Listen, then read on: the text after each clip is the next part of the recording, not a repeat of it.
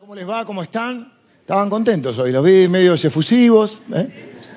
Vinieron con todas las pilas. Bueno, mejor, me cargan las pilas a mí también para estar eh, en este día tan lindo. La verdad que le daba gracias a Dios por, por la iglesia, por ustedes, porque la iglesia somos nosotros, no es el edificio. Dios nos ha regalado un lindo edificio, pero la realidad es que nosotros no, nosotros no vamos a la iglesia, nosotros somos la iglesia. Así que es lindo cuando la iglesia se reúne. ¿Qué álbum que tenemos? Otra que Panini, ¿eh? ¿Cuál será la difícil de acá? Ya sabemos cuál es la difícil. Nuestro héroe. No, no, Cristo, Cristo, che. Eh, un, par, un par de aclaraciones, un par de aclaraciones. Primero que es gratuito. Como todo en la iglesia, eh, intentamos que sea gratuito. Es para los niños. No para los que tienen fe de niño. ¿eh? Yo tengo la fe de un niño, no, bueno. ¿Eh? Todos tenemos un niño adentro, pero no, no, podemos hacer 3.000 de estos. Así que la idea es que, eh, creo que hicimos 200, 300, no sé cuántos son para los niños, eh, para que ellos lo, van, lo vayan completando. Por supuesto que tiene que ver, o sea, aprovechamos el contexto del Mundial, pero obviamente no es que vamos a hablar de fútbol. Nos gusta el fútbol, sí, nos gusta el fútbol. Pero no hablamos de fútbol, hablamos de la palabra de Dios.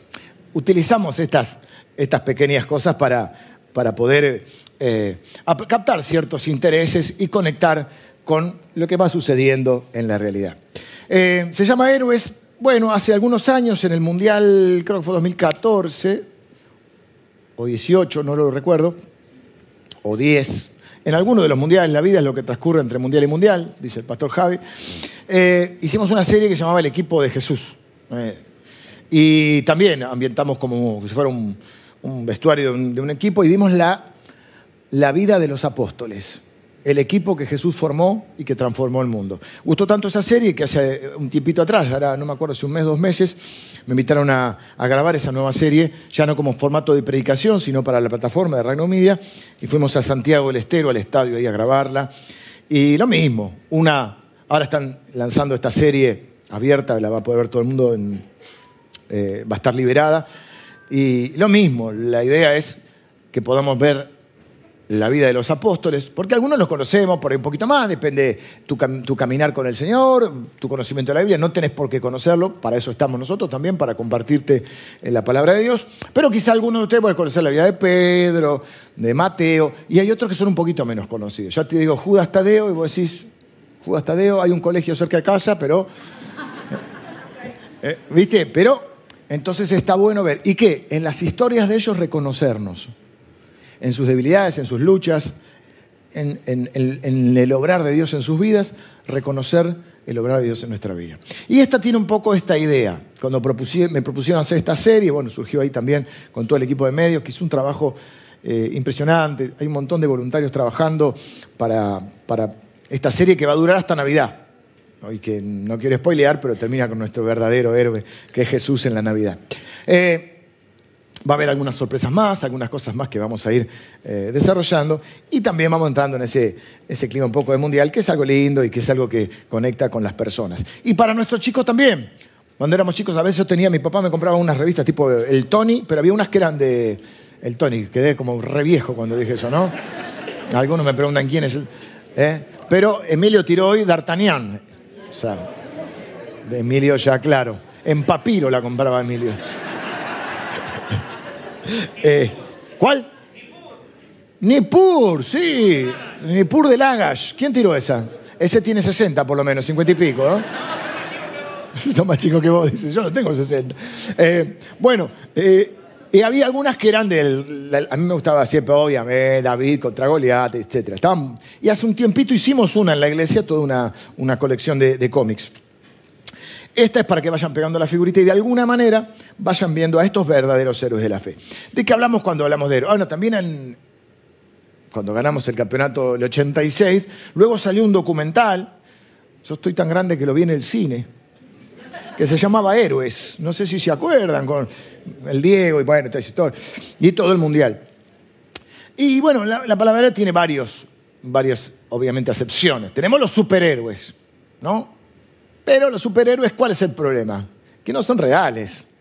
El único problema no es que usen el calzoncillo arriba del pantalón, eso sería lo de menos. Pero el problema es que no son reales. La Mujer Maravilla, eh, Superman, Batman, eh, el Hombre Araña. Bueno, ¿cómo están, eh? O sea, te vieron todo Marvel, se tiraron todo Marvel ahí, ¿eh? Pero el Chapulín Colorado.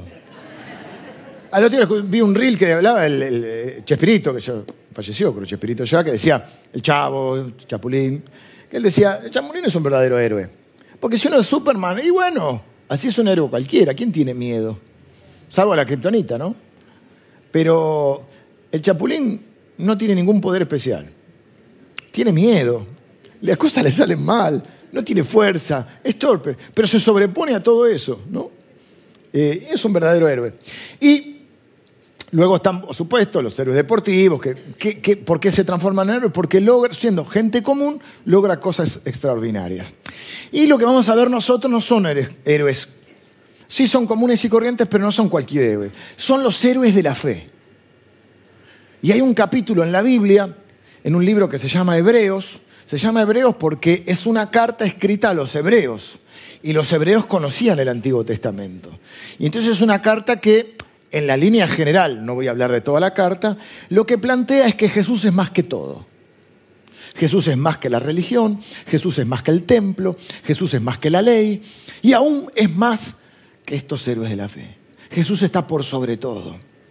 Pero el capítulo 11 hace una referencia, la Biblia está dividida en capítulos, hace una referencia a lo que podríamos llamar, como está el hall de la fama, ya que nombraron tantos héroes, como los de Marvel, bueno, el hall de la fama de los héroes de la fe. Y nombra algunos, algunos te dice algo de sus historias, de algunos te dice, el tiempo me faltaría para contarte de la vida de, de Gedeón, de Jefté, y si hago una encuesta, Jefté, ¿qué hizo Jefté? Dejémoslo ahí. Y después te dice, y todos tienen algo en común, todos es por la fe. De hecho, también se lo conoce como el capítulo de la fe porque empieza describiendo la fe, no cualquier fe, porque yo tengo fe que Argentina va a ganar el Mundial. Bueno, eso es una ilusión, ni siquiera esperanza, la esperanza es otra cosa. Y la fe de la que habla la Biblia es, la fe de Dios, la fe en Dios. Y dice, es la fe la certeza de la esperanza, es la convicción de lo que no podemos ver. Es poder ver, diríamos nosotros, la realidad que no es visible con los sentidos naturales los cinco sentidos, ¿no? El olfato, el gusto, el tacto, etcétera, la vista. Por eso estamos llamados, dice, a vivir por fe y no por vista. Es decir, no es que no es real, es una realidad, pero que no la podés percibir con los sentidos naturales, la podés ver con la fe. Por eso es la convicción. Es una convicción de lo que no se ve.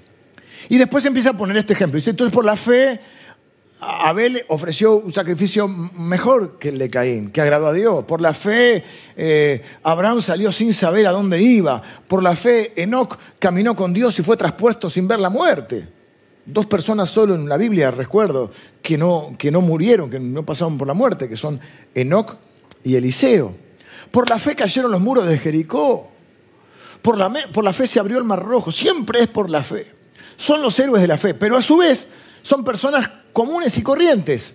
Bueno, no tan comunes. No comunes en lo que hicieron, pero sí en, esta idea que a veces tenemos. Por eso a mí no me gusta hablar de personajes de la Biblia. Primero, cuando alguien dice es un personaje, a veces se refiere a alguien que es un poco raro. Es un personaje, dice. O personaje nos da ficción. Pero esto no, no, no estaban interpretando un personaje, eran personas que existieron, que vivieron, que tuvieron sus luchas, sus miedos, sus dudas, igual que las tenemos nosotros. Es como cuando íbamos a la escuela, ahora hay toda una relectura de la historia, ¿no? Esta semana estaba leyendo, a mí me gusta bastante la historia, estaba leyendo algo de Sarmiento, que tiene sus fans y sus haters, diríamos, ¿no? Eh, Sarmiento nunca faltó a la escuela. ¿Vos decís? ¿Había escuela? No la fundó él, no me confundan. San Martín, bueno, parecía que había, andaba siempre en el caballo blanco. Después te enterás que los generales no usaban caballo blanco, porque si no decía el de caballo blanco, ¿viste? que no iban adelante, algunos iban atrás en la batalla, que, que San Martín no cruzó los Andes en caballo, ni en un burro muerto de hambre. Lo cruzó en camilla porque estaba enfermo. Y eso a mí no me hace verlo como menos heroico, al revés. Me, parece mucho más heroico que casi escupiendo sangre, perdón la expresión, creo que fue así. Estaba arruinado. Cruzó los. Y la epopeya, ¿no? Eh, sin, la ropa térmica que hay ahora, sin la, ahora llaman ropa inteligente. Tiene que ser un inteligente que te haga ver musculoso y delgado, ¿no? Cruzó los Andes. Y entonces, si no los ves muy lejos, muy lejos. Es como el pastorado. Yo en algún momento tuve que decidir, ahora ya estoy más viejito y ya hace rato que recorrí un camino, pero cuando comencé tuve que... O me pongo en el pedestal y hay gente que necesita un pastor en el pedestal.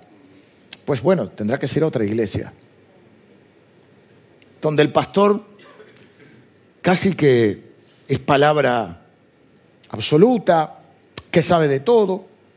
Le puedes preguntar de lo que sepa porque lo que dice el pastor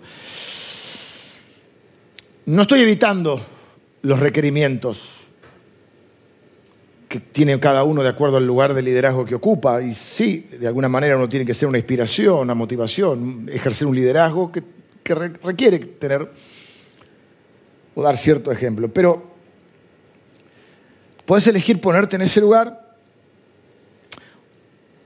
o ponerte en el lugar de decir, soy uno más de ustedes, solamente que tengo otro don pero tengo fallas, dudas. No, está ese otro que nunca discute con la mujer, nunca se pelea en el fútbol. Ustedes ya saben que no es mi caso. Eh, ayer tuve un. Tienen un minuto, les cuento. Total, no nos ve nadie. Ah, no, tengo que saludar a la gente que nos está mirando. allá. Hacemos cámaras nuevas. No me cambien la cámara así, ¿eh? Hemos comprado cámaras nuevas para que la gente que no puede llegar hasta el lugar pueda ver.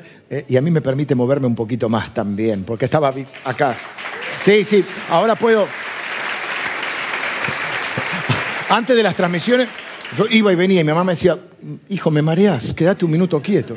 Y después cuando fue el streaming todo me tuve que quedar quietito y, ahora me acostumbré, uno es un ser de costumbre, ¿no? Entonces, aunque no sea el, este es la reunión transmitida, las otras no, ya me quedo más quieto. Dejé la mesita, la banqueta, volví al, púlpito antiguamente. Eh, no estamos. Total, no nos ve nadie. Saludamos a las personas que nos están viendo desde diferentes lugares y, el anhelo siempre de poder conocerles. Escríbanos en el chat, cuéntenos. Un día vamos a hacer con, el Pastor Javi, vamos a hacer un Zoom para, todas las personas que están eh, en otros lugares del mundo o, del país y no pueden estar porque también los queremos conocer y acompañar desde, desde nuestro lugar. Entonces te pones ahí en el lugar de que sos perfecto. Claro, el problema es que al rato se te nota. Entonces de Lozana al crucifícale son tres días nada más. O si soy uno más, que tengo luchas y que estoy creciendo como ustedes, y que tengo otro don, no me exime de ciertas responsabilidades, no me exime. Y las asumo. Pero no me voy a poner, no, porque yo vengo a otra iglesia, en otra iglesia el pastor, no te ilusiones conmigo. Por eso el capítulo 12 va a decir, después que nos habla de todos estos héroes de la fe, dice, por tanto nosotros también, teniendo en derredor nuestro tan grande nube de testigos, despojémonos de todo peso y del pecado que nos enreda y corramos con perseverancia la carrera que tenemos por delante, puestos los ojos en Jesús.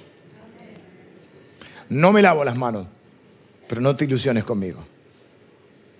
Yo no di la vida por vos, yo no soy tu Salvador. Menos mal que no soy mi Salvador si la salvación dependiera de mí mismo. Lo hablamos el domingo pasado. Entonces, ¿qué dice? Que la carrera no son 100 metros, ¿eh? es una carrera de toda la vida. Y que la gente que, que, corrió antes nos inspiró, pero ahora es nuestro tiempo de correr. Y nosotros también podemos hacer cosas fuera de lo común. Yo estoy introduciendo la serie hoy nada más y voy a, mencionar uno o dos personajes, personajes no, personas de la Biblia. Eh, veremos sus historias muy rápidamente porque no, no tenemos tiempo. Eh, vamos a hablar entonces de personas comunes y corrientes, más parecidos al Chapulín que a Superman, con virtudes, por supuesto, tenían virtudes, pero también tenían defectos, dudas, luchas. Y creo que lo que hizo que se destacaran, entre otras cosas, es que lograron sobreponerse a todo eso a través de la fe. Porque el capítulo 11, si algo que tiene, es que cada vez que va a hablar de alguien, va a decir por la fe. No porque eran buenos, no porque eran sabios, no porque eran fuertes, por la fe. ¿eh? Se sobrepusieron a un montón de cosas y pudieron hacer cosas extraordinarias. El versículo, por ejemplo, 38, mejor el 16, dice que Dios no se avergüenza de llamarse Dios de ellos. ¿No te gustaría que Dios dijera eso? No me avergüenzo de llamarme el Dios de José, el Dios de Amelia, el Dios de Dorita. No sé si Dios te dice Dorita, te dice Doris como nosotros, o te dice Dora, o Gergeluk, no sé. Pero no me avergüenzo de llamar. Qué tremendo eso, ¿no?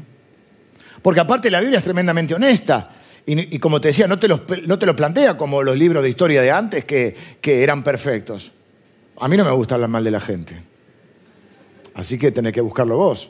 Pero ahí nombran a Abraham, eh, tiene sus cositas. Noé tiene sus cositas. Todos. Porque eran seres humanos. Y Dios usa, ¿sabes por qué Dios usa gente imperfecta? Porque si tuviera que usar a los perfectos no podría usar a nadie. Versículo 38 dice, personas de las cuales el mundo no era digno. Traducción más actual dice, el mundo no merecía gente así. que Dios diga eso. Tremendo. Y es posible, es posible vivir de otra manera. Ahora, la pregunta es, ¿qué hicieron para ser considerados héroes? Bueno, esto es lo que vamos a ver a lo largo un poco de esta serie, que va a durar más o menos dos meses. Voy a seleccionar algunos de estos personajes, personas que están descritos en el, el capítulo 11 de Hebreos. El ejercicio que vamos a tener que hacer es que va a decir, por la fe esta persona hizo esto, pero no nos cuenta la historia. Entonces tenemos que hacer el ejercicio de decir, ¿dónde está la historia contada? Probablemente vamos a tener que ir al Antiguo Testamento, probablemente no, vamos a tener que ir al Antiguo Testamento y buscar la historia. Y sacar, reconocernos en sus historias y sacar enseñanzas para, para que la Biblia deje de ser, la Biblia no es un libro de historia. Tiene historia, pero no es un libro de historia. Tiene poesía, pero no es un libro de poesía. Eh, es el libro de Dios, donde Dios tiene un mensaje que transmitir. Por eso algunos se complican porque hay cosas de la historia. Es que no es un libro que tuvo el objetivo de, de, traer, de ser un libro histórico. Es la revelación de Dios para nosotros. Perdón. Tres cosas que veo en común eh, en todas estas personas que están relatadas sus historias, sus vidas en el libro de Hebreos, en el capítulo de Hebreos. Número uno, le creyeron a Dios todo es por la fe. Y la Biblia va a decir, por eso empieza el libro hablando, el capítulo hablando de la fe. Y después va a decir, es la fe, la, la certeza de la esperanza o de lo que se espera, es la convicción de lo que no se ve. Y dice, por la fe alcanzaron buen testimonio. ¿Cómo se salvaba en el Antiguo Testamento? ¿Por obras? El domingo pasado hablé sobre fe y obras. Lo pueden encontrar en YouTube. No, en el Antiguo Testamento también era por la fe. Siempre fue por la fe. Siempre es por la fe. Le creyeron a Dios. Número dos, se atrevieron a ser diferentes, porque a veces es más cómodo eh, camuflarte entre la multitud. No digo que tampoco nos conozcan, los cristianos son los que están en contra de todo, no, no es esa la idea. No ser conocido por lo que no creemos, sino por lo que sí creemos. Pero sí que se atrevieron a vivir de una manera diferente. Porque si sos un hijo de Dios, Dios te hace parte de su familia, ciudadano de su reino y vivís con otras, con otros valores. Y la Biblia misma te lo va a advertir, Pablo en Romanos 12 te va a decir, no vivas de acuerdo a, cómo vive la gente de este mundo. No es que vivimos en, en la estratosfera, pero tenemos otros valores. Entonces, si Dios te hizo especial, no digas lo que todos, no repitas lo que todos dicen, no hagas lo que todos hacen, no pienses lo que todos piensan. Porque Dios te hizo especial. En Cristo, ¿no? Le crecieron a Dios, se atrevieron a ser diferentes, número tres, y ahí sí, hicieron cosas fuera de lo común. Siendo comunes, hicieron cosas fuera de lo común. Hoy vamos a ver, nuestro primer jugador es Noé. Noé. Yo dije, bueno, vamos con Noé, fácil, el arca, el diluvio, la conoce más o menos todo el mundo, porque hasta que no conoce la Biblia sabe el arca, los animalitos. Una complicación. Esta semana dije, me compliqué la vida. Después dije, no me voy a meter en eso porque vamos a sacar el foco. Te voy a mencionar algunas, por así llamar, polémicas o controversias para que vos después lo leas y no te haga mal en la fe. Porque lo que tenés que entender es que no importa eh, ciertas interpretaciones, importa el mensaje que se quiso dar. Ahora lo voy a explicar. Porque el diluvio más o menos es que, ¿cómo lo, cómo lo relaciona algunas personas? Y no es tan así. O no es así. Bueno, eran todos malos, no era bueno, no era bueno. ¿No era bueno o era bueno? Chiste fácil. No era bueno. No, no era bueno. Eran todos malos, no era bueno, tenemos que ser buenos para que Dios nos salve. Eso es obras. Y eso no es la Biblia. Eso no es el Evangelio. Dios no te salva porque sos bueno, te salva porque Él es bueno. Y el Evangelio no es lo que vos puedas hacer por Él, es lo que Cristo hizo por vos. Pero la leemos con una lectura moralista, decimos, eran todos malos, no era bueno, lo salvó Noé, hay que ser bueno como Noé. Y como que, hubo un diluvio, se inundó la tierra, y empezamos con un montón de cosas y arrancamos. ¿Y dónde está la historia de Noé? Vamos a leer primero Hebreos 11.7, que dice, por la fe, Noé, cuando fue advertido por Dios acerca de cosas que aún no se veían, primera polémica, porque algunos dicen, nunca había llovido sobre la tierra. Otros dicen, no, sí, sí, había un vapor que subía. Otros dicen, no, no, había llovido. ¿Qué es lo, que estamos seguros? No sabemos si había llovido o no, no lo dice la Biblia. Lo que sí sabemos es que lo que nunca había habido antes es un diluvio. Viste que a veces repetimos cosas y no estamos tan seguros. Elías se fue en un carro de fuego. No, no. Elías se fue en un torbellino. El carro de fuego lo separó de la gente y se fue en un torbellino. Acá es lo mismo, decimos, bueno, no, no había llovido yo mismo, muchas veces no, y no había llovido nunca sobre la tierra. Y en realidad no dice eso. Dice que había cosas que nunca habían, fue advertido de cosas que aún no se veían. Lo que estamos seguros es que lo que nunca había habido era un diluvio. Con temor preparó el arca en que su casa se salvase, su casa y su familia. Y por eso condenó al mundo y fue hecho heredero de la justicia que viene por la fe. Esto es todo lo que dice Hebreos. Entonces, ¿dónde está la historia de Noé? Está en el libro de Génesis, que significa en el principio. Está del capítulo 6 al capítulo 9 está relatada la historia de Noé. No podemos leer tres capítulos, simplemente vamos a decir que es uno de los relatos más controvertidos del Antiguo Testamento porque arranca así. Arranca el capítulo 6 diciendo, aconteció que cuando comenzaron los hombres a multiplicarse sobre la faz de la tierra y les nacieron hijas, que viendo los hijos de Dios que las hijas de los hombres eran hermosas, tomaron para sí mujeres, escogiendo entre todas. Y ahí empezamos. ¿Quiénes eran los hijos de Dios? ¿Y quién eran las hijas de los hombres? Y entonces están, yo les enseñé que hay cosas que son, puño cerrado, puño abierto, cosas que son innegociables. Jesucristo es el único camino, la verdad y la vida. La, que hablamos las cinco solas, ¿no? ¿Eh? La palabra de Dios es la autoridad, ninguna palabra humana está por encima de la palabra de La palabra de Dios es la autoridad máxima. Esas son innegociables. O sea, si, si alguien cree otra cosa, por supuesto, eh, somos amigos, todo, pero no compartimos la fe. Y hay otra que uno puede pensar una cosa y otro puede pensar otra cosa. ¿Quién piensa que la salvación se pierde? ¿Quién piensa que la salvación no se pierde? ¿Quién cree que hay que usar una vestimenta? ¿Quién cree que no? ¿Quién cree que hay que comer algunos alimentos y otros? uno puede tener una postura, pero no deja de ser hermano el que piense diferente. ¿Se entiende? No hay gente que piensa que nunca había llovido sobre la tierra, otros piensan que sí, había llovido. No cambia nada, ni siquiera cambia la historia. Con los hijos de los dioses y los hijos de los hombres pasa lo mismo. Algunos creen que los hijos de Dios eran, este, o que este pasaje era que eran ángeles caídos que se habían eh, tenido relaciones con, mujeres humanas y que había ahí había una, una, raza distinta, una cosa ahí, porque habla ahí. Una pues. Otra es, Adán tuvo a Caín y Abel. Caín mató a Abel, pero luego tuvieron a Set, Adán y Eva tuvieron a Set. Entonces creen que los hijos de Dios es la descendencia de Set y, los hijos de los hombres son la descendencia de Caín y que Dios no quería que la gente de su pueblo se juntara con los que no eran de su pueblo. Es como decir algo del yugo desigual, por ejemplo. Y hay una tercera que era que eran los hijos de los poderosos. ¿Y cuál es la respuesta correcta? No tengo la menor idea. Y seguramente, miren, eh, hay gente que lo...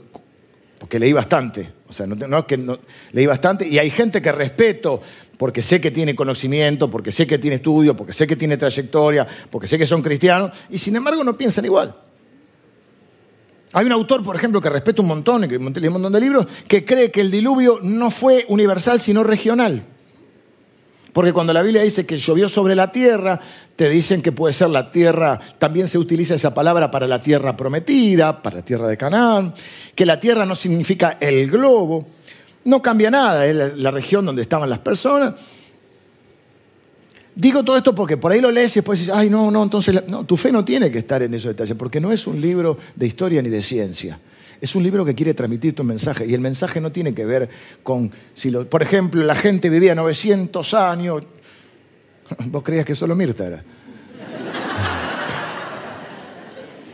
No, tendría que haberlo dicho esto, ¿no?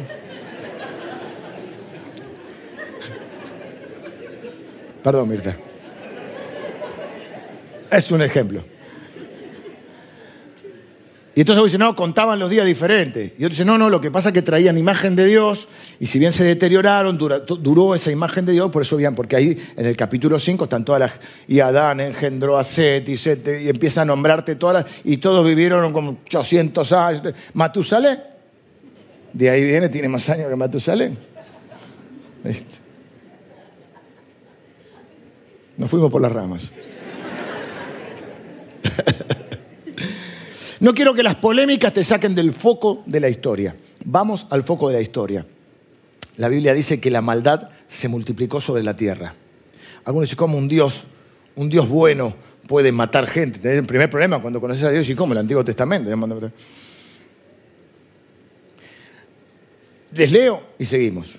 Dice, aconteció entonces que cuando comenzaron los, los hombres a multiplicarse sobre la faz de la tierra y les nacieron hijas, que viendo los hijos de Dios que las hijas de los hombres eran hermosas, tomaron para sí mujeres escogiendo entre todas.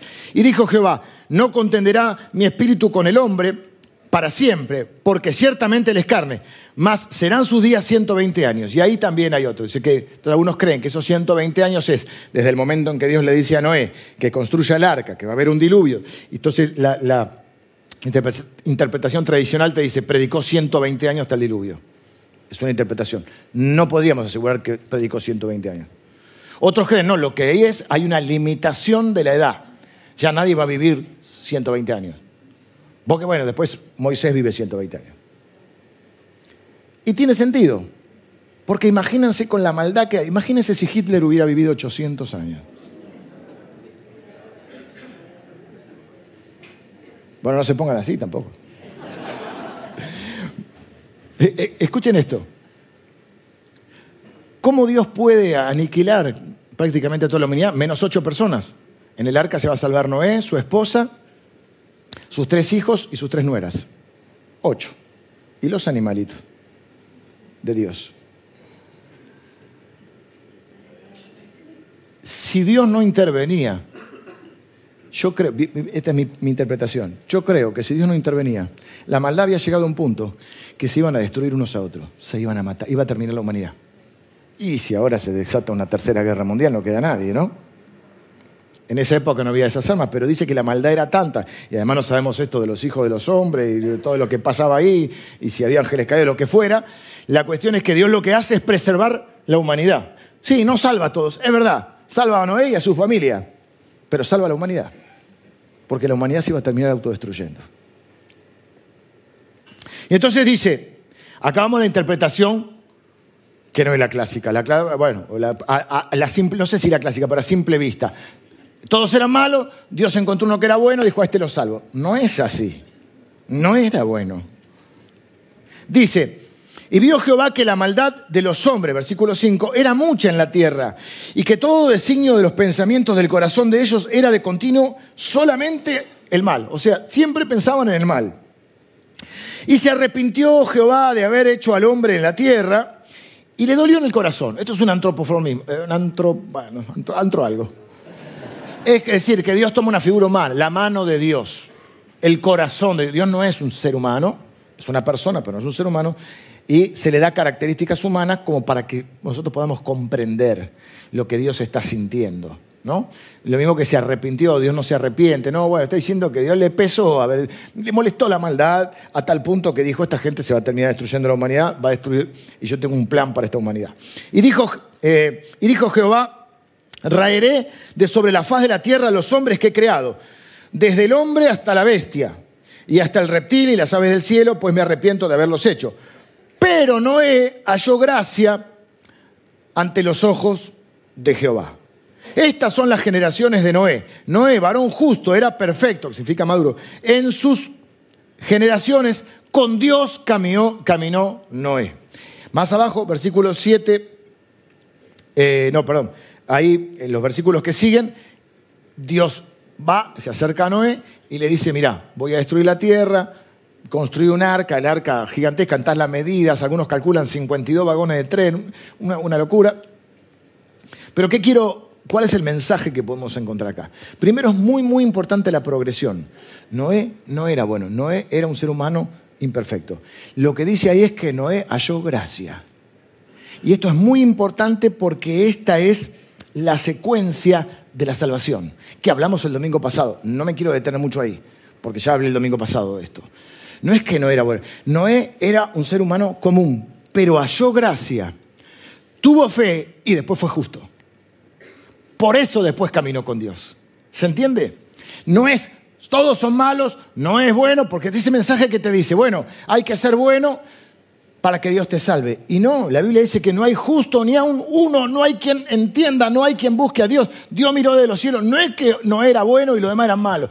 Bueno, ¿Hay diferentes grados de maldad? Sí, podemos discutir eso. Pero lo concreto es que acá dice que Noé tuvo la gracia de Dios. Sin la gracia de Dios no podemos hacer nada. Como tuvo gracia, recibió fe y por la fe entonces caminó con Dios. Y esa es la secuencia de la salvación. Recibimos gracia, le creemos a Dios, Dios nos da fe, tenemos, ponemos nuestra fe en Dios y entonces podemos caminar de otra manera, podemos vivir de otra manera. No es que vivimos primero de otra manera, porque sin fe no podemos. Sin Cristo, sin fe no podemos. Es cuando le decimos a la gente, tenés que dejar de hacer esto, dejar de hacer otro. No puede. Sin Cristo estamos muertos en nuestros delitos y pecados y somos esclavos del pecado. Los muertos no eligen. No era tal cosa que, bueno, Dios murió por todo y el que quiere elige por él. No, no podés elegir si estás muerto. Nosotros le amamos a Él porque Él nos amó primero. Y Jesús dijo, no me elegiste ustedes a mí, yo os elegí a vosotros. Dije el domingo pasado, las religiones son un intento de llegar a Dios. Nosotros creemos que Dios se llega a nosotros. De tal manera amó Dios al mundo que envió a su Hijo. Es Él viniendo a nosotros. Es Él tomando la iniciativa. En Génesis capítulo 3, Él tomando la iniciativa. Creando un plan para salvarnos, porque nadie se puede salvar solo. No es que tenga que ser bueno como no es, no, tenés que encontrar, hallar gracia, que Dios te da gracia, ¿eh? te va a dar tu fe, activa esa fe, poné tu fe en Jesucristo, reconocerle como Señor y Salvador y empezás a vivir diferente porque Él te da un nuevo corazón. Justificados pues por la fe, tenemos paz para con Dios. Porque por gracia sois salvos por medio de la fe. Esto no es de vosotros, es un regalo de Dios. No quiero, pues yo predico el mismo mensaje el domingo pasado. ¿Para qué trabajé toda la semana? Noé fue salvado por la fe y vivió por la fe. La fe es un estilo de vida. Claro, la evidencia de la fe es un cambio. Lutero no le gustaba mucho Santiago porque hablaba de las obras. Muéstrame tu fe, te muestro mis obras. Claro, la fe, pero las obras, claro que sí, que existen las obras, pero son el resultado de la fe. No son las obras para poder acceder a Dios. Accedemos a Dios. La consecuencia de nuestro encuentro con Dios es que tenemos otras obras. Le creyó a Dios, ¿cómo lo sé? Bueno, obedeció. Tres cosas hizo. Halló gracia, caminó con Dios y obedeció o hizo todo lo que Dios le había dicho. Lo segundo que dice entonces es que halló gracia, lo segundo que dice, de que ir más rápido, pues se me va la hora, Noé caminó con Dios. Esta es una, toda una figura. Acuérdense, ya en el Nuevo Testamento se nos dice a correr la carrera con paciencia, otra traducción dice con aguante la carrera que tenemos por delante. Porque algunos caminan un tiempo con Dios.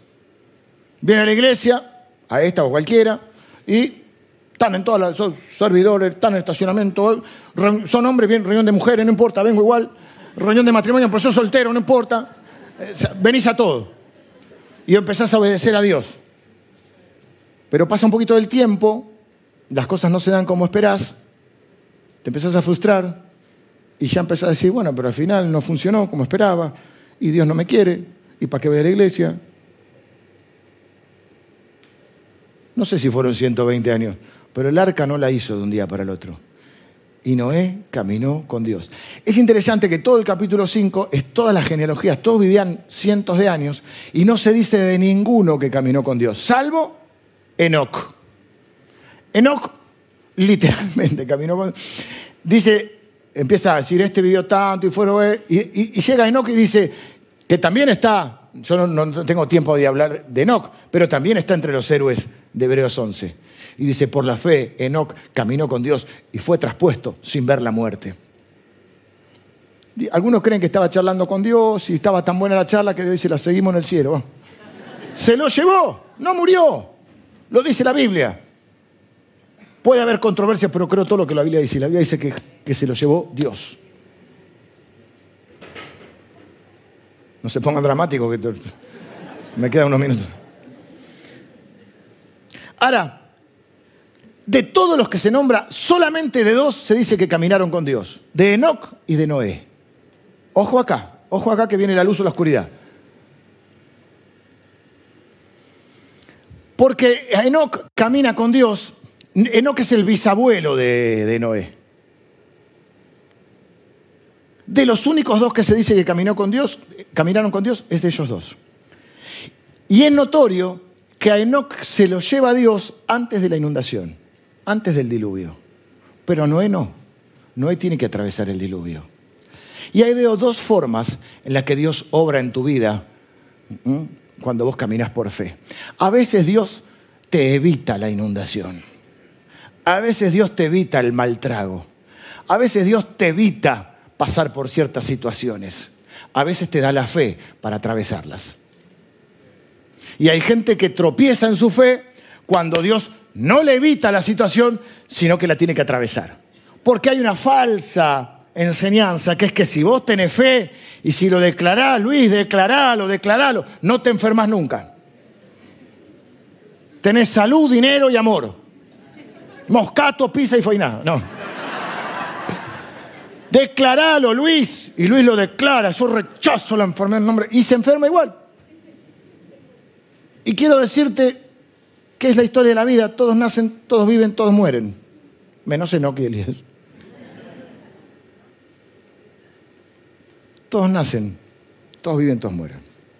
No sé quién decía, el hombre no pide nacer, no sabe vivir, no quiere morir. ¿Viste? Nos aferramos a la vida como, sea. Muy bien, ¿para qué no sabemos? La tragedia no es este, cuánto vivís, sino si no sabes para qué vivís. La tragedia no es morir, no saber para qué vivir. A veces Dios te evita la inundación. Pero esa es una mala enseñanza, no es, es, una mala doctrina cuando lo ponemos con, si vos tenés la suficiente fe, no te enfermas. Si tú tenés la suficiente fe, no te falta nada, no te va a faltar nada. Si tenés pero pará, pará. No vas a sufrir, pare de sufrir. ¿Vos decís? ¿Vos estás triste? porque yo veo que Jesús tuvo hambre veo que fracasó en algunas relaciones, no se puede decir fracasó, pero que algunos lo traicionaron.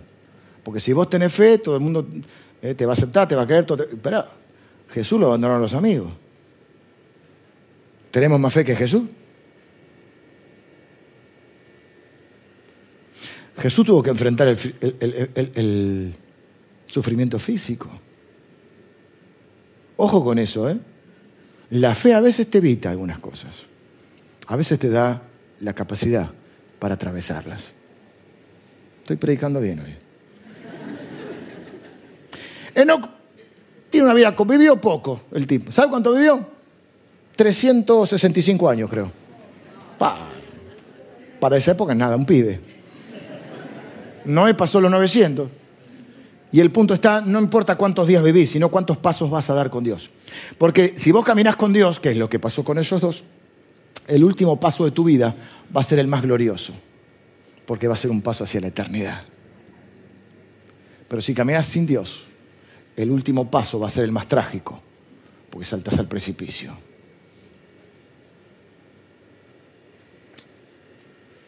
Por eso lo importante no es cómo empezó tu vida. No sé cómo empezó tu vida. Quizá empezaste mal, quizá empezaste menos 10, quizá tu vida fue complicada. Pero lo importante no es cómo empieza tu vida, sino cómo termina. El día más importante de tu vida no es el primero, es el último. Llegar a ese día ¿eh? pudiendo decir, he peleado la buena batalla, he acabado la carrera, he guardado la fe. No he guardado la fe. Y Dios lo guardó a él. Porque puedes vivir una vida muy larga y no conocer al Señor, entonces tu último paso va a ser trágico. Todo el mundo vive, todo el mundo muere. El punto es cómo podés vencer la muerte. La única forma es caminando con Dios. O que Él te lleve, o que Él venga, sería medio como Enoch. O que atravieses la muerte, como la mayoría de los mortales. Noé hizo todo lo que le mandó. Capítulo 6, versículo 22, capítulo 7, versículo 5, va a decir lo mismo. Y Noé hizo todo lo que le mandó. Lo que dije recién, no es que obedezcas por un tiempito, no es que te entusiasmes un rato la carrera es larga. Por eso dice, corramos con paciencia, persistencia, aguante. Puesto los ojos en Jesús. Los otros son personas que ya corrieron. Es como, una, como que están en la tribuna, son inspiración. Pero los ojos hay que ponerlos en... Hay un montón de gente que es inspiración, no solamente los de Hebreos 11. Hay gente que me ha inspirado a mí, pastores, hermanos, hermanas. Pero no son Dios, no son Jesús. No son perfectos. No, mi fe no puede tropezar porque uno de ellos cometa un error. Porque mi fe está puesta en Jesús. Hablamos de esto cuando los cristianos nos decepcionan también hace algunos domingos. Em, tengo que ir terminando, ¿no? Capítulo 7 dijo luego Jehová, entonces, halló gracia, caminó con Dios y obedeció, que es el resultado de la gracia, de la fe y de la obra de Dios en nuestra vida. Noé dijo luego, capítulo 7, dijo luego Jehová Noé, entra tú y tu familia o tu casa en el arca, porque a ti he visto justo delante de mí en esta generación. Noé construyó mucho más que un arca. Noé construyó una vida y un futuro para él y para su familia. Noé construyó una vida que trajo honor a Dios. Quiero decir algo más antes de terminar. Vengan los músicos. Estoy pasado de hora, pero bueno, ya termino. Dice que Noé, en Hebreos 7, 11.7, el que lo busco, dice, por la fe Noé, cuando fue advertido de qué? Fue advertido por Dios acerca de cosas que aún no se veían. Presta atención acá. No sabemos si nunca había llovido o si había llovido. No lo dice. Lo que sí sabemos es que nunca había habido un diluvio. En otras palabras, Noé tuvo que afrontar una situación que al menos él, bueno, sabemos que nadie, porque no había habido un diluvio, pero una situación que él nunca había vivido. ¿Por qué nos dice la Biblia que caminemos con Dios o que corramos con Dios con paciencia, con perseverancia? Porque en la vida hay un montón de imprevistos, un montón de cosas que no salen como esperábamos. Y a veces uno yo hablé de esto también en una predica que se llama Perdiendo el Control, que está en YouTube también. No es que pasó los chivos, es porque uno va contactando y por ahí ustedes no lo escucharon. Yo no tengo obsesión de control sobre la gente, yo no soy el Espíritu Santo, yo predico la palabra de Dios y Dios no me llamó a mí a controlar a la persona. ¿Viste? Esa gente dice, hey, guarde la cerveza, ¿qué está el pastor? Soy pastor, no policía, hermano, sé lo que quieras. Es tu vida y es tu conciencia. Yo no soy el Espíritu Santo. Además, una cerveza no le mal a nadie. Prefiero un Malbec, pero va. No tengo boca, pero sí me pone un poco mal porque soy de proyectar, soy de planificar y me gusta que las cosas salgan como yo espero. Y cuando las cosas no salen como espero, me complico un poco, me frustro. Porque quiero poder controlar la mayor cantidad de variables, ¿no? Y si voy a hacer esto, me voy a recibir, me voy a casar, voy a, voy a comprar la casa, uno va, pero la vida está llena de imprevistos. Es como esa gente dice, bueno, eh, Dios me reveló. Yo digo, qué suerte, Dios me reveló toda la historia, ¿viste? ¿Qué tiene el teléfono rojo de Batman? Dios me reveló su propósito. Y vos decís, sí, bueno, algunas cosas, pero es caminar por fe y es paso a paso. Y yo no sé, es más, yo creo que es una bendición no conocer el futuro. Porque a veces hay cosas que tenemos que enfrentar que si supiéramos de antemano nos devastarían. La gente quiere conocer el futuro, pero quiere que le digan, ah, te va a ir bien, vas a ser millonario y, vas a vivir 100 años. Noé fue advertido de cosas que aún no se veían, cosas nunca vistas. Y hay cosas que te van a pasar en la vida que no las viste venir. Hay cosas que te van a pasar en la vida que nunca las viviste antes. Hay cosas que te van a pasar en la vida que nunca imaginaste que te fueran a pasar. La pregunta es cómo lo vas a enfrentar. ¿O vos te crees que Noé vivió 900, hasta del diluvio creo que 900 años? Y un día se encuentra con que en 40, no, 40 días no, en, unos años que no sabemos si eran 100, pero en una determinada cantidad de tiempo, por lo menos en episodios. Pero a veces las situaciones vienen y no te avisan. Son esos baldes de agua fría, esas noticias que no esperabas. O esas cosas que se vienen venir y que están en el horizonte, como la tormenta, como el diluvio, y vos sabés que se viene y no lo podés parar. Te podés enojar con Dios o podés caminar con Dios. Yo no sé lo que va a venir, pero sí sé que Dios ha prometido que va a estar conmigo todos los días hasta el fin del mundo. Y va a haber cosas en tu vida que vas a tener que atravesar que nunca imaginaste que ibas a tener que vivir. Porque así es la vida. Y quizá de eso se trate ser un héroe, de poder caminar con Dios y atravesar, ojalá, que quiere decir Dios quiera, le damos gracias a Dios cuando nos evita algunas situaciones. Pero a veces no las evita. Lo que sí estamos seguros, una promesa que me encanta de la palabra de Dios y quiero dejarte, es que dice, como tus días serán tus fuerzas. Dios siempre te va a dar las fuerzas para que atravieses lo que tengas que atravesar. A veces miras hacia atrás y decís, yo no sé cómo estoy en pie, yo no sé cómo atravesé esto. Tiene que ser Dios. Y esa es nuestra fe. Y ese es el desafío. Por eso yo quiero alentarle porque la historia del Génesis es la historia de siempre. La historia de Génesis es la historia de siempre. Siempre, siempre. La maldad crece. Jesús habló de Noé. Pedro habló de Noé. Diciendo así serán los últimos días. Esta, la maldad crece. Nuestros días son como los días de Noé. La violencia y el mal van en aumento. Dios avisa que viene un juicio.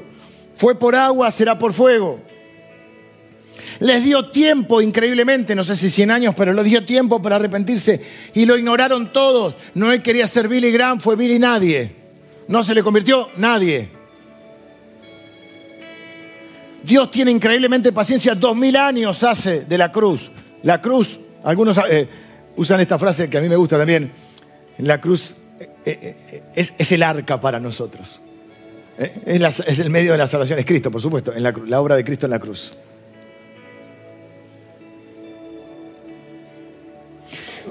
Nos dio increíblemente tiempo y te da tiempo porque estás hoy sentado acá escuchando esto. Así como envió a predicar a Noé, envía predicadores. La mayoría de la gente los ignora. Mi aliento para ustedes es que vivan por la gracia de Dios, que caminen en una relación con Él y que lideren a su familia como la lideró Noé. ¿Saben por qué fue salva la familia de Noé? No fue salva, no, no nos menciona que fuera, eh, que hubiera algún otro tipo de, de obra, ni siquiera de fe. Bueno, sí, estuvieron al lado de él, eso indica algo.